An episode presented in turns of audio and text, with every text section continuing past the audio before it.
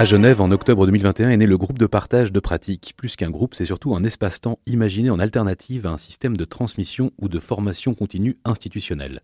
Il, a lieu, il, a tous les lundis matins dans un studio de danse et réunit à chaque fois des personnes différentes, issues d'horizons artistiques divers.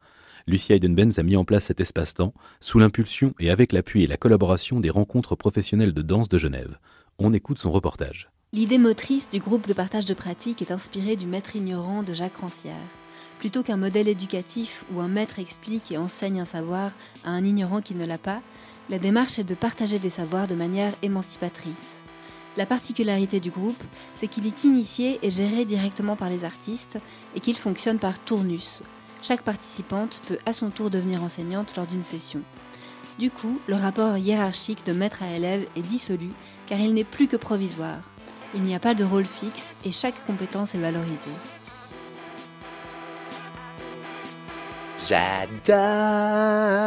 J'adore, j'adore. Mmh, j'adore. Danser avec les gens. De temps en temps. Rencontrer les gens. Et en dansant. Garder la trace de ce qui vient d'être bougé, tant, tant dans le mouvement, les sensations, les histoires, les imaginaires.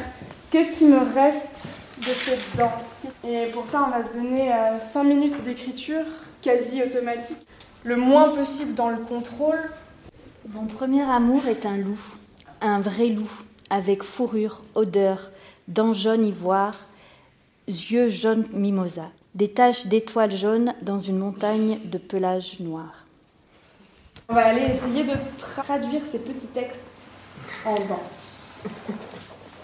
Et à chaque fois, il y a eu quelque chose de très différent, autant la voix que le son, que l'écriture, que d'être juste dans le corps euh, avec le contact. C'est des propositions qui sont riches et qui émergent même de ce qui se trouve à Genève. Et puis ça permet aussi de rencontrer des gens à Genève qu'on n'a jamais rencontrés. Il y a une ouverture aussi par rapport au public qui peut venir ici qui est chouette. Il n'y a pas besoin d'être danseuse ou quoi que ce soit. C'est ouvert à qui veut bien se prêter à cette expérience. En quoi c'est différent des autres euh, propositions, par exemple? Euh, ben Déjà, je trouve que c'est chouette parce qu'il y a toute cette façon de faire où en fait, on, il y a une personne différente qui propose chaque semaine quelque chose et puis qui est de sa pratique euh, à elle. Donc en fait, on est un peu tous euh, au même niveau quelque part. Et du coup, ça permet de, euh, ouais, de, même soi-même se dire ah ben ouais ok moi qu'est-ce que j'aimerais partager avec les autres? Puis du coup, c'est une richesse aussi de voir que que chacune a quelque chose à, apporter en fait.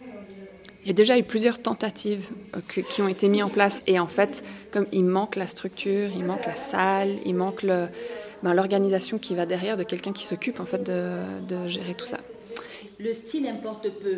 Ce n'est pas obligé qu'on mette un nom sur ce que ton corps est en train de dégager. On s'en fout. Bref, moi, dans ce processus, je m'en fous. Mais parfois, je dis même qu'on ne fait rien, on fait beaucoup. Parce que si tu es conscient et si tu es présent par ce fait de, de ne rien faire, il y a quelque chose qui se passe. Mais tu es en contact avec un corps autre que le tien. Qu'est-ce que tu fais? Après aussi, c'est comment connecter son histoire personnelle à l'histoire de l'autre. Et moi, je dis souvent, il ne faudrait pas que les imprévus, les inattendus viennent être comme des limites dans nos vies. Du coup, la question, c'est comment je me connecte à l'autre. Encore plus aujourd'hui, on est là avec la situation de la COVID-19. Comment est-ce qu'on donne de l'amour aux autres même si on ne peut pas se voir physiquement?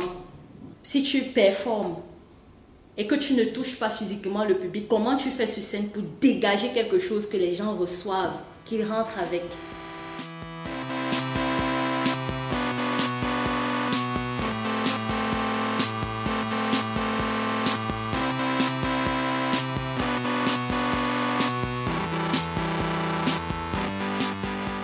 Il y a tout un, un lâcher-prise qui est en train de se mettre en place.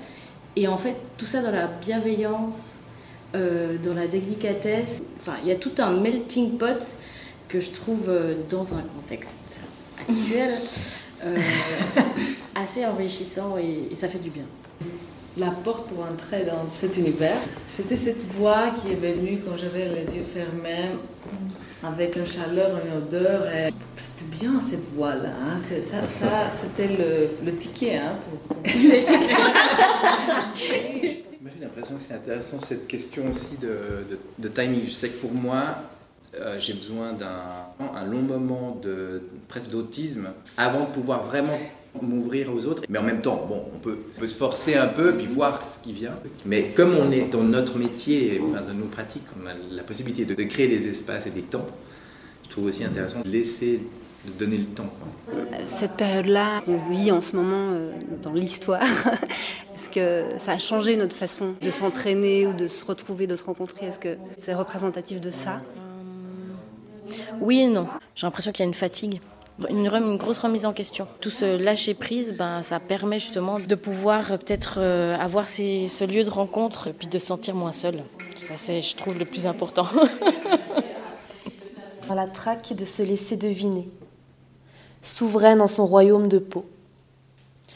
Soi du mouvement et rendre honneur, refuser la main agrippante, froncer sourcils avant de plonger dans les ruisseaux musculaires, n'en avoir cure du dehors, souveraine dans son bassin, ensemble faire ronfler le fleuve des capillaires, et stopper, trouver repos dans la chair.